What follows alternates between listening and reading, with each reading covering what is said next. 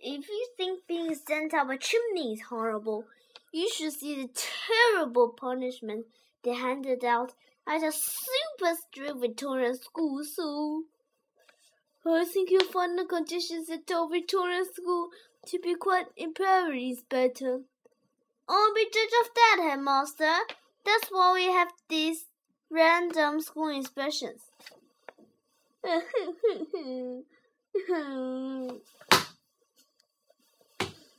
Pray explain what's going on in here.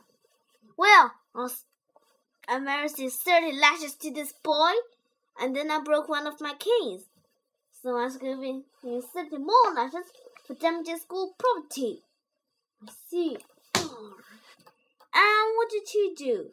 He misspelled the word anti-disestablishmentarianism. And how long will it be in the stocks? Three days. I see. And another, another three days for sobbing. And what is your crime, my child? Good. You're learning. Explain. Ah, this boy's being put into the cage. It was one. It was one of my excellent favorite punishments. He will learn to be suspended from the rafters. What for? Oh, nothing. He's my son. I don't want to be accused of favoritism. Thanks, Dad. So, what do you think is better? Gentlemen, keep up the good work. Marvelous. Jenkins, you can sit back down now.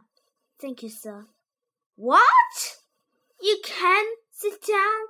I obviously hadn't beaten enough enough boy.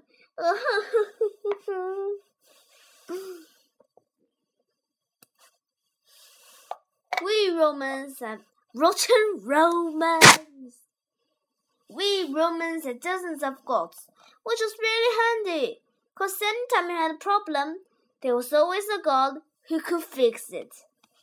Have you ever been injured at home or at work? Ow! Or has had one of your shoes stolen? Maybe you've lost a small change and would like to randomly accuse someone theft. Whatever the petty problems, Roman Gods Direct can help. What's her name? Here, Gods Direct. We have special Roman gods on hand 24 hours a day to reveal your petty small mind grip. Goslar Neptune, god of the sea. Minerva, goddess of wisdom. Hello. Cloacina, goddess of the sewer. Oh, pooh! And me, Mercury, the messenger. The stars who run you and your perfect vessel of revenge, and we'll handle the rest. I have some money stolen, and, sus- and a suspect tying of carelessness, so I asked Roman ghost Sarah to make her intestines, navel, and size whisked away. I've no idea if that would because she moved away, but I'm very happy with the service I received from the Roman Ghost Rent. And I just want once per year, the rats are very reasonable. So if you like to take on your claim on no revenge, no sacrifice basis, simply send your message to Roman Gods Direct, Freeport's Heaven, or drop it into the scale with it at one of our regions offered in Bath, Hamburg, or Uli. Gods Direct. No one just too petty. We know about the Romans as the gods to help them get revenge because lots of stone tables with messages carved in them have been found at the Roman baths. In baths. I wonder if actually works. Hmm. Dear Cloacina, goddess of the seals, we poop on this bag. Yours, the rat. Kiss, kiss. Which of these is not a Roman god? A. Verminus, god of caterworms. B. Penates, god of cupboards. Or C. Cardea, goddess of hinges. The answer is they are all Roman gods. The Roman had a god for everything the, and took them all very seriously. Battle is upon us. Uh, I've come to appease the gods before we face the enemy. Mars awaits you, General. Hail Mars, God of War!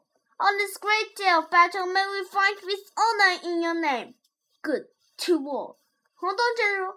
You, you must also pay homage to Mithras, god and patron of soldiers.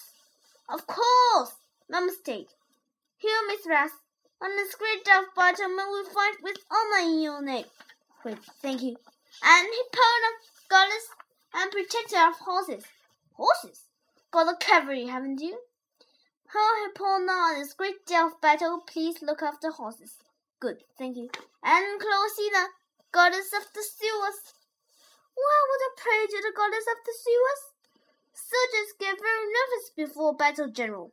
If fifty thousand men decided to go to the toilet at the same time, I'm not up. Here, Cloacina.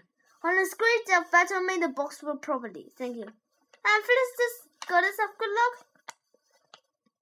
Can we skip that one because the battle's already started? You want us, you want the other side to have all the good luck. Hail Felicitas on the good Hail Felicitas, goddess of good luck, peace be on our side. Now I really must Oops! Got a plenty. Oh come on, you want to run out of arrows?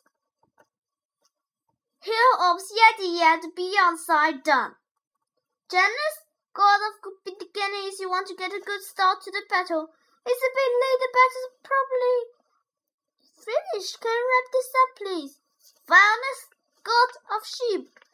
I am in a hurry. But if a block, flock of sheep sweep across the battlefield, tripping you men up, you, you're to blame. How many more are there? Um, what is Diana, goddess of hunt, Sternia, god of injuries, and Fides, god of loyalty. Okay, well, heal them all. Okay, heal them all.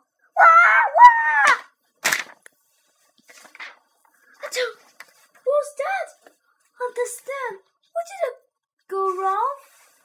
Oh, blast! I I forgot the god of victory.